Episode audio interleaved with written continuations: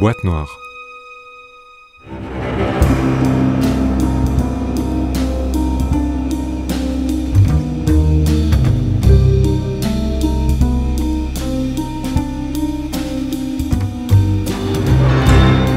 Savez-vous combien de temps a survécu le premier greffé du cœur? Réponse 18 jours. Opéré par le professeur Chris Barnard le 3 décembre 1967 au Cap en Afrique du Sud, Louis Wachanski, le premier greffé du cœur, décède d'une infection pulmonaire juste avant les fêtes de Noël. À peine remis des fêtes de fin d'année et de son succès mondial, le professeur Barnard greffe début 1968 sur un dentiste un cœur qui va battre 18 mois.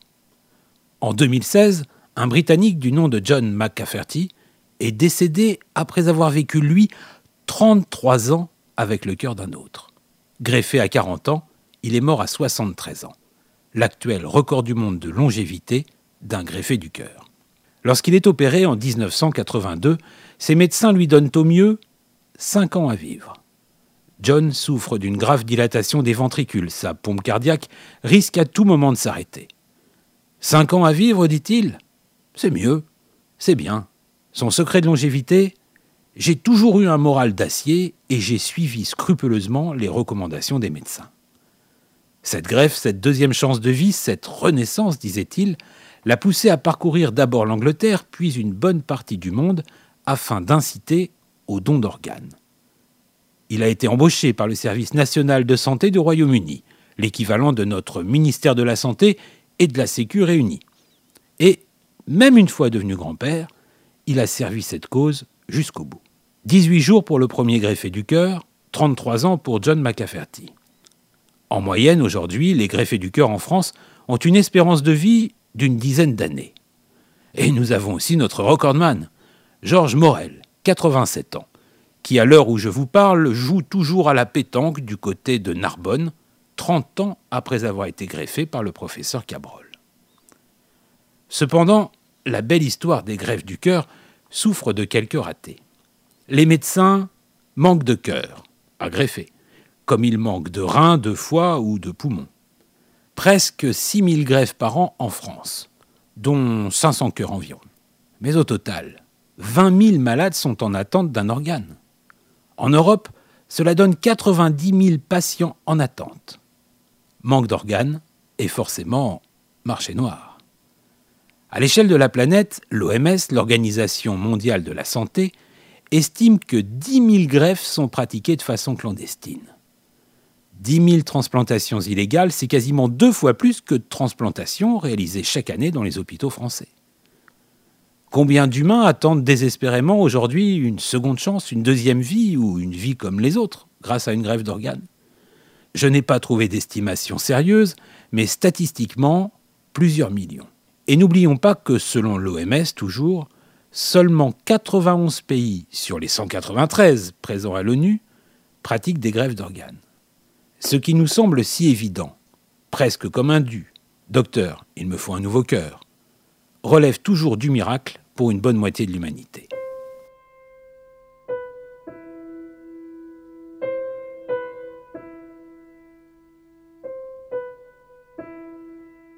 Avant de nous retrouver en fin d'émission avec les amis du réseau, je vous laisse en compagnie de notre chère Viviane. Le témoignage, habillé de son qu'elle va nous lire, est un plongeon, une immersion dans un service de pédiatrie au sein d'un centre hospitalier universitaire, un CHU. C'est le récit de Stéphanie, infirmière confrontée à un phénomène tout aussi incroyable pour nous aujourd'hui que la grève d'un cœur avant 1967.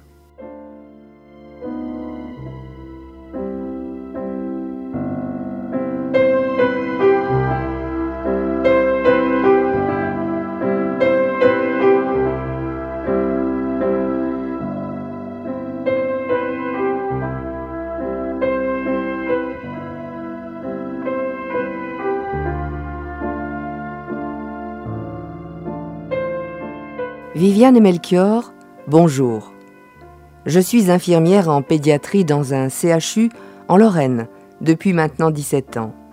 Et depuis 17 ans, je travaille de nuit. Ceux qui prétendent que la nuit est un long fleuve, tranquille, n'y connaissent rien. La nuit, c'est un océan. Nous y plongeons chaque jour pour aller chercher demain. Aller chercher demain, expression entendue il y a longtemps dans un hôpital rural. Et cette quête n'est pas facile, surtout quand à peine rentré de l'hôpital, à peine couché, pour récupérer, les voisins vous rappellent que c'est samedi et que leurs joyeux décibels, ajoutés les uns aux autres, rendent inefficaces médocs ou bouchons d'oreille. Le samedi dont je veux vous parler, ce samedi très boîte noire, était un de ces jours-là. Un samedi d'octobre avec des températures dignes d'un mois d'août. J'avais déjà trois nuits dans les pattes et une encore à faire. Rentré vers 8 heures, j'ai préparé le petit déjeuner de mon mari et celui des enfants. Je me suis couché, bientôt rattrapé par les perceuses, les tondeuses et autres petites musiques de ce samedi estival. C'est comme ça que je me suis retrouvé à fixer le radio réveil, à faire le décompte des heures qu'il me restait à dormir, tout en ruminant ces choses qui avaient déjà plombé la semaine. Les soucis de boulot de mon mari et ce petit con d'Émile qui commençait à déconner sec à l'école. Émile, c'est notre fils. Il a 15 ans. Nous avions déjà été convoqués deux fois par son proviseur. Je me suis demandé ce que nous avions raté. Comment lui redonner le goût des études? Carotte, bâton, carotte. Le radio réveil a sonné. J'ai dû me lever.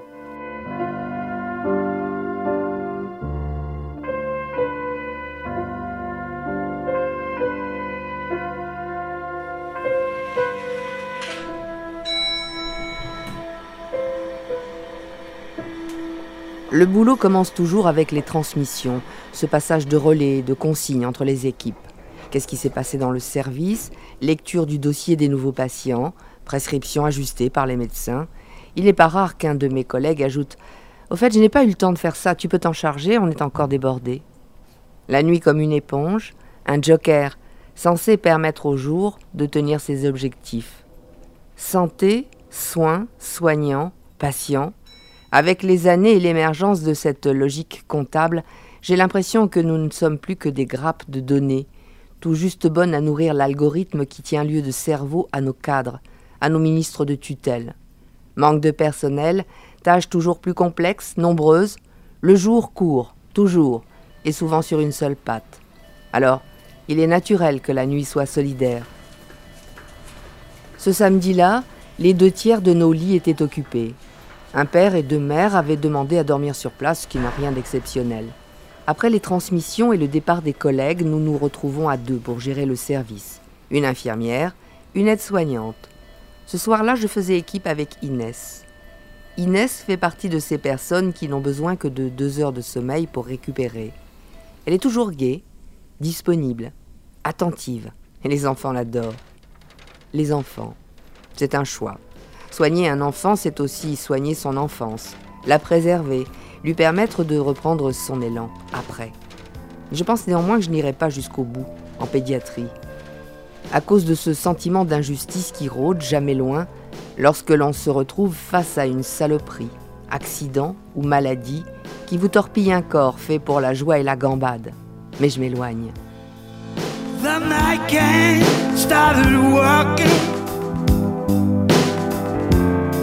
A mile of solid road as I watched.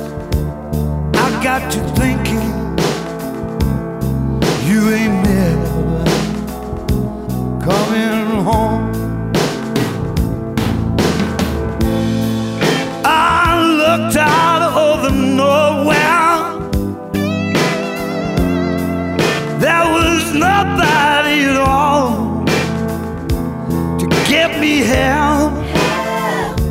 to get through to you. I'm here making night call.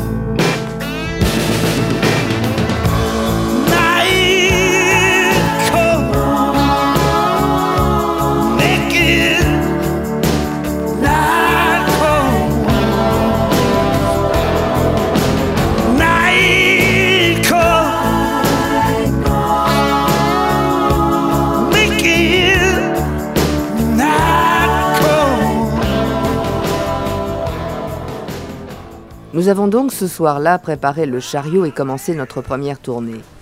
Médicaments, perf, pansements, mais aussi recherche de doudou disparu, changement de drap, petite histoire pour consoler, rassurer. Il y avait eu un retour de bloc en fin d'après-midi ce jour-là. Théo, 13 ans, opéré d'une fracture ouverte tibia péronée, jambe droite, suite à une chute de vélo dans un escalier. Comme tous les grands, il avait été installé dans une chambre individuelle et très vite avait repéré la sonnette. La première fois qu'il s'en est servi, j'aurais apprécié qu'il nous dise bonsoir lorsque nous sommes entrés dans sa chambre. Mais bon, je sais aussi quels effets l'hôpital peut produire. Je n'ai rien dit. Théo m'a demandé quand il allait sortir. Hmm, mardi ou mercredi, j'imagine. Vous n'avez pas un truc à bouffer? T'as pas dîné ah, C'était dégueulasse. Sur ce point, ce n'est pas moi qui allais le contredire. Je vais voir si on peut te trouver quelque chose. Inès est allée lui chercher un yaourt. Vers 23 heures, Théo a sonné encore une fois. Il n'arrivait pas à dormir. Il avait trop chaud. J'ai entr'ouvert le haut de sa fenêtre. Dix minutes plus tard, nouveau coup de sonnette. Il avait trop froid. Je me suis dit que sous ses airs bravaches, le gamin devait être inquiet. J'ai essayé de le faire parler de lui, mais à hausser les épaules et me regarder comme si j'étais une huître, on ne peut pas dire que ma méthode avait du succès. Je lui ai recommandé de dormir. J'ai trop mal. J'ai examiné sa jambe. Aucune rougeur suspecte autour du pansement, aucun gonflement, pas de traces inquiétantes le long de la jambe, pas de picotement dans le pied, son pouls battait normalement, et il avait déjà reçu des antalgiques. Écoute, le médecin doit passer tout à l'heure, je vais lui en parler. Ensuite, nous avons dû nous occuper d'une gamine envoyée par les urgences. Sa mère l'accompagnait. La petite souffrait d'une angine bactérienne. Elle était rouge et à moitié sonnée à cause de la fièvre. Nous les avons installés dans une chambre, puis nous avons rassuré la maman, lui expliquant que la fièvre n'allait pas tarder à tomber. Vers une heure, le médecin de garde est passé. Nous sommes allés voir Théo, toujours réveillé et de plus en plus ronchon. Le toubib l'a examiné, il l'a interrogé pour évaluer sa douleur, puis il m'a recommandé de lui donner du paracétamol. Dans le couloir, il a ajouté que le gamin devait être un peu trop dorloté chez lui. Là, j'ai acquiescé en souriant. Théo c'est malheureux à dire, me rappelait trop Émile, tête de pioche, mon fils, aussi pénible. J'en ai parlé à Inès pendant notre pause casse-croûte. Elle avait apporté des boulettes de viande et un gâteau aux pommes. Nouveau coup de sonnette de Théo. M'arracher à mon assiette pour aller voir encore ce qu'il voulait m'a mise en rogne. Je le reconnais. Merde, c'était pourtant une de ces nuits où nos petits patients dormaient pour la plupart d'un sommeil d'ange. Même la petite avec son angine avait réussi à se lever dans les bras de Morphée. Nous étions en droit de souffler un peu, en attendant notre ronde de trois heures, la préparation des tablettes de médoc pour l'équipe du matin, etc., etc. Sauf qu'un gamin de 13 ans avait décidé de nous pourrir la nuit. J'ai regardé l'heure, il était 2h03. Je vais y aller, ma grande, concentre-toi sur mes boulettes. Non, ça va, Inès, merci.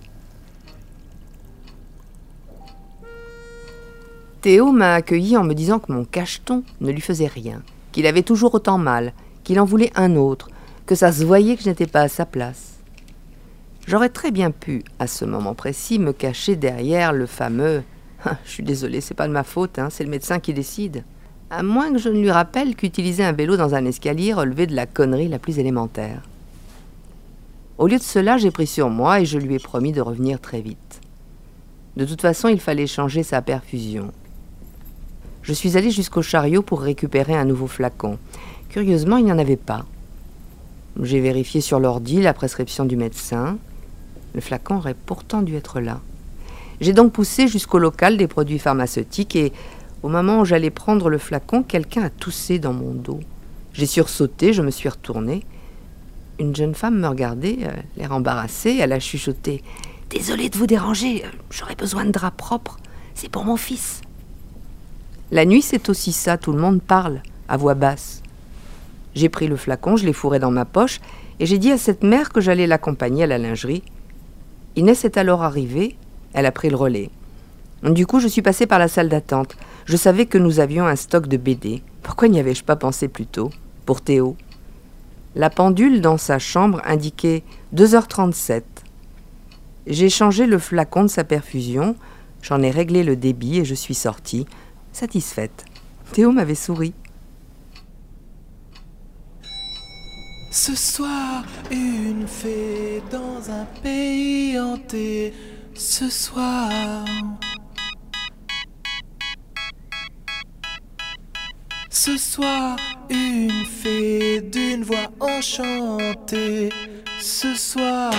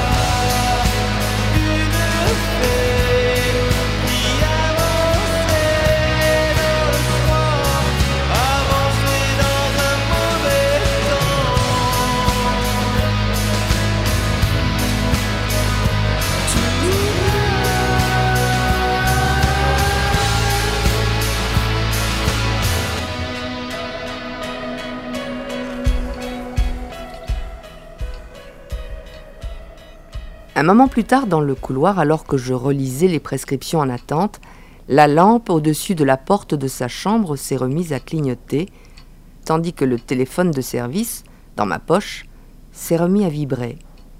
Inès n'était pas ressortie de la chambre où elle avait dû changer les draps. Là, mon bonhomme, et je pensais, t'exagères. Et j'ai replongé le nez dans mes papiers en me disant que Théo pouvait bien attendre quelques minutes. Lorsque je suis entré dans sa chambre à 2h45, il avait perdu connaissance. Je l'ai appelé à plusieurs reprises, il n'a pas réagi. Il ne respirait plus, n'avait plus de pouls. J'ai soulevé ses paupières, ses pupilles étaient dilatées. Théo avait dû faire un arrêt cardiaque. J'ai alors plongé dans ce temps bizarre des chocs, quand tout se met à danser au ralenti malgré une sensation d'hypervigilance. J'ai appelé Inès pour qu'elle apporte le chariot d'urgence et avec le défibrillateur, attraper Théo comme je pouvais pour l'installer sur le sol, dénuder son torse et commencer le massage, appuyer sur ce thorax de gamin, le plus fort possible, relâcher, trente fois, passer au bouche à bouche, avec masque, deux fois, compter, recommencer, en priant le ciel pour que le sang reprenne sa balade, que le cœur se remette au boulot. 2h48. Qu'est-ce qui avait merdé? Qu'est-ce qui nous avait échappé? Son dossier n'indiquait rien d'anormal. Ses constantes avaient toujours été bonnes. Alors quoi? Qu'est-ce qui s'était passé? 2h50. J'ai regardé le flacon, et puis j'ai lu, j'ai vu, j'ai compris. Le nom sur l'étiquette. Pas l'habituel B46, ce sérum au glucose pour réhydrater un patient, mais même bouchon, même couleur bleue de l'étiquette, du chlorure de magnésium, pur. C'était ça qui avait provoqué l'arrêt cardiaque. C'était moi qui l'avait tué, moi qui avais confondu deux produits qui d'habitude n'étaient jamais stockés au même endroit. 2h53, il n'y avait plus rien à faire. Ma négligence avait tué un enfant. Et cet enfant, qui m'avait été confié, j'avais trahi sa confiance. Ma vie venait de prendre fin, là, brutalement, à 3h02.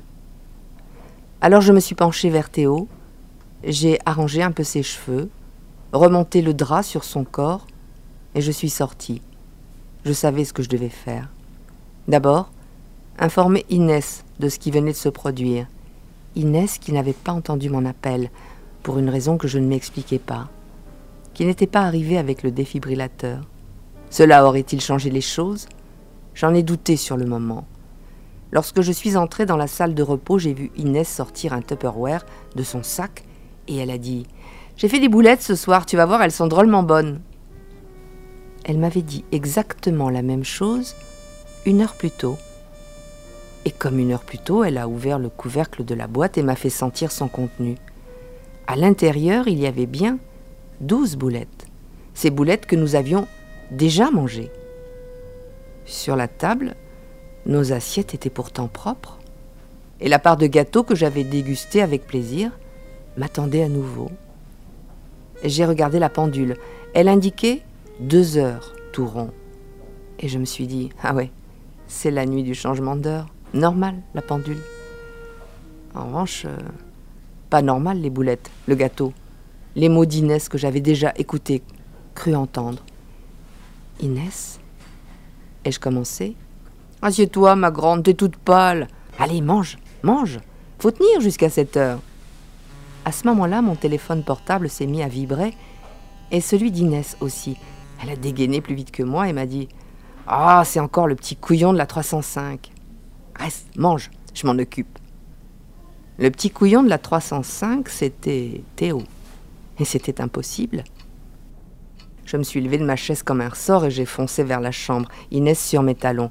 Comment vous décrire ce qui a suivi Ce que j'ai ressenti à ce moment-là? Théo, vivant. Aussi vivant et de mauvais poil qu'une heure plus tôt. Théo, nous lançant à la figure que nos cachetons ne lui faisaient aucun effet et qu'il voyait bien qu'on s'en foutait, qu'on n'était pas à sa place. Et là, là, une digue a cédé. Je me suis mis à rire et à pleurer en même temps. Je l'ai pris dans mes bras, je l'ai serré, je l'ai embrassé comme on embrasse quelqu'un qu'on est heureux de revoir. Et lui, euh, il m'a repoussé. Et Inès m'a fixé l'air soucieux. Elle a refait le lit du gamin et puis on est sorti. Dans le couloir, elle m'a demandé Ça va? J'ai hoché la tête, trop soulagée et perdue en même temps, incapable de lui avouer ce que je venais de vivre. Alors j'ai bredouillé un truc du genre Oh, ça doit être à cause des problèmes d'Émile, tu sais. L'automne ou, le changement d'heure. Ensuite, Théo a encore sonné. Je suis allée chercher une nouvelle perf dans le local. La maman au gamin, un continent est arrivé. Inès s'est occupée d'elle et moi, moi cette fois-ci, je ne me suis pas trompée de flacon. Si vous avez une idée de ce qui a pu m'arriver cette nuit-là, je serais très heureuse de l'entendre. Cordialement, Stéphanie. Boîte noire. Avec Melchior Testu et Viviane Lee.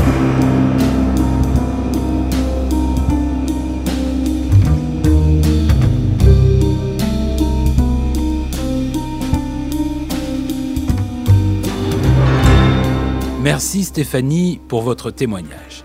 Même si, je dois l'avouer, il a donné un bon mal de crâne à nos amis du réseau. Comprenez-moi bien, le mot-clé de votre récit, c'est le temps. Or, quand on commence à parler de distorsion du temps, de failles spatio-temporelles et autres manifestations de ce type, mieux vaut avoir apporté une bonne boîte d'aspirine. Qu'en pensez-vous, chère Viviane?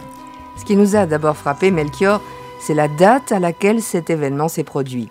La nuit du changement d'heure. Cette nuit d'octobre, où, selon la formule consacrée, à 3 heures, il sera 2 heures.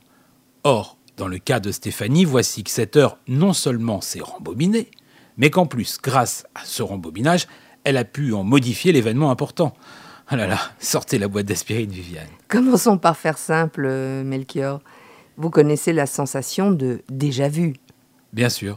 Ce moment un peu flottant où on a l'impression de revivre ou revoir quelque chose. Lorsqu'elles sont interrogées à ce sujet, 7 personnes sur 10 avouent avoir déjà été sujettes au phénomène.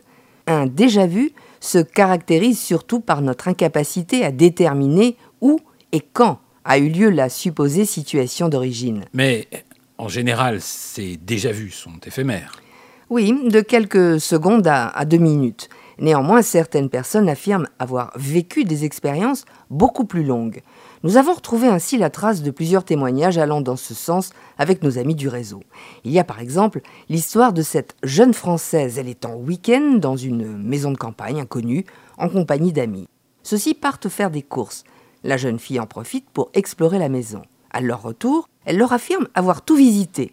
Bah, c'est impossible, lui répond le propriétaire. Certaines pièces sont fermées à clé. Or, la jeune fille commence à lui décrire l'intérieur de ces pièces très précisément, comme si elle y était réellement entrée, et ces descriptions sont, sont justes, Melchior.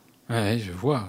Si on écarte l'idée d'un canular, euh, cela commence à ressembler à une boucle temporelle. N'allons pas trop vite. Pour les amateurs de parapsychologie, le déjà vu renvoie au corps astral. Celui-ci irait se promener un peu comme un éclaireur, sans que vous en ayez conscience, bien sûr. De cette promenade clandestine, il vous rapporterait des souvenirs, d'où cette impression d'étrangeté qui l'accompagne souvent. Oui, sympathique mais perturbant. Passons aux boucles temporelles. Cette notion émerge à l'époque mésopotamienne avec le concept d'éternel retour, 4000 ans avant Jésus-Christ. Ah, Quand même, hein? Ouais. Selon les Mésopotamiens, l'histoire du monde se déroulerait par cycle d'environ 1000 ans, une même suite d'événements se répétant cycle après cycle. Oui, ce qui nous emmène bien loin de Stéphanie. Euh, oui et non. C'est juste une question d'échelle. La boucle temporelle n'est qu'une version moderne, donc plus individualiste comme notre époque, de ce concept. J'imagine que vous avez vu Un jour sans fin. Ah, j'aime beaucoup. Un présentateur météo prétentieux, interprété par Bill Murray, se retrouve condamné à revivre sans cesse la même journée, la journée du réveil de la marmotte, jusqu'à ce qu'il arrête, euh, si vous permettez, qu'il arrête de se la péter. Voilà, les scénaristes adorent jouer avec, euh, avec le temps. Stéphanie, elle, n'est pas scénariste. Non, mais euh, son histoire ferait un bon scénario. Nous avons beaucoup réfléchi avec nos amis du réseau. Plusieurs clans s'affrontaient d'ailleurs. Il y avait les partisans de ce que nous avons appelé la deuxième chance, ceux qui défendaient l'idée du multivers et ceux qui, ah bah, comme moi, penchaient plutôt pour une vision, une, une prémonition. Et alors, le verdict? Un bon mal de crâne, Melchior. Alors d'abord, les multivers. Pourquoi pas? Glisser d'un univers à l'autre sans en avoir conscience. Vous savez que c'est une théorie très en vogue aujourd'hui. Hum. Confrontée à l'horreur de son erreur, Stéphanie aurait glissé vers un autre présent, dans l'univers d'à côté, où il est seulement 2 heures du matin. Un univers beaucoup plus indulgent euh, pour elle. Oui, la théorie de la deuxième chance, quant à elle, fait intervenir forcément des entités extérieures. Hum, comme d'habitude, ange gardien, esprit bienveillant et autres créatures euh, qui nous tournicotent autour. Stéphanie commet une erreur et cette erreur est humainement irréparable. Ah, Je sens bien que vous appuyez sur cet humainement. hein. Seules les entités comme celles que vous venez de citer ont le pouvoir de jouer avec le temps. Et votre hypothèse, chère Viviane, celle que vous préférez? La prémonition, la vision du futur qui permet de corriger une trajectoire. C'est celle que je continue à défendre avec quelques-uns de nos amis du réseau. Tout arrive entre 2h et 3h du matin, ce moment de la nuit où nous sommes le plus fragiles, où nos défenses, quelle que soit leur nature, sont les plus basses. Un état propice aux rêves et aux facultés extrasensorielles. Stéphanie a très bien pu voir ce qui allait arriver, le voir et le vivre, avoir l'impression de le vivre Une véritable hallucination. ou une brèche dans le tissu du temps par laquelle elle s'est vue prendre le mauvais flacon de perfusion et en subir les conséquences. Son esprit rationnel, elle est infirmière, ne l'oublions pas, s'est arrangé ensuite pour faire porter le chapeau, si je puis dire, au changement d'heure. Un élément extérieur, objectif, rassurant, dont elle n'aurait été que le jouet, l'instrument innocent. Et si, et si cette heure supplémentaire avait réellement fini par exister?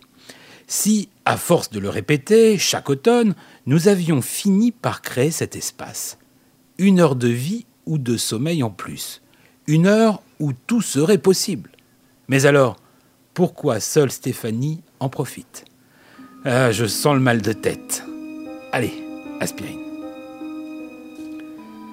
Merci, chère Viviane, de nous avoir emmenés avec Stéphanie dans les couloirs du service de pédiatrie et les couloirs du temps.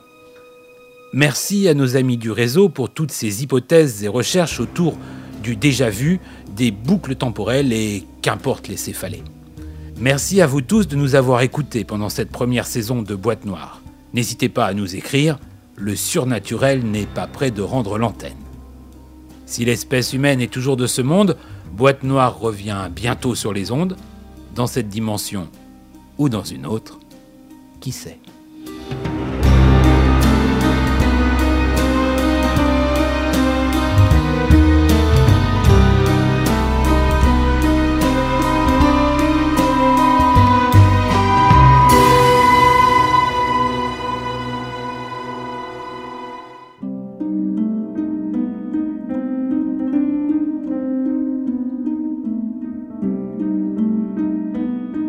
C'était Boîte Noire, une émission proposée et réalisée par Marie-Françoise Gaucher avec les voix de Melchior Testu et Viviane Lee. Aujourd'hui, vous avez pu écouter un extrait de la bande originale du film Delicatessen, Joe Cocker, Night Calls, Indochine, La Nuit et Miles Davis, Summer Night.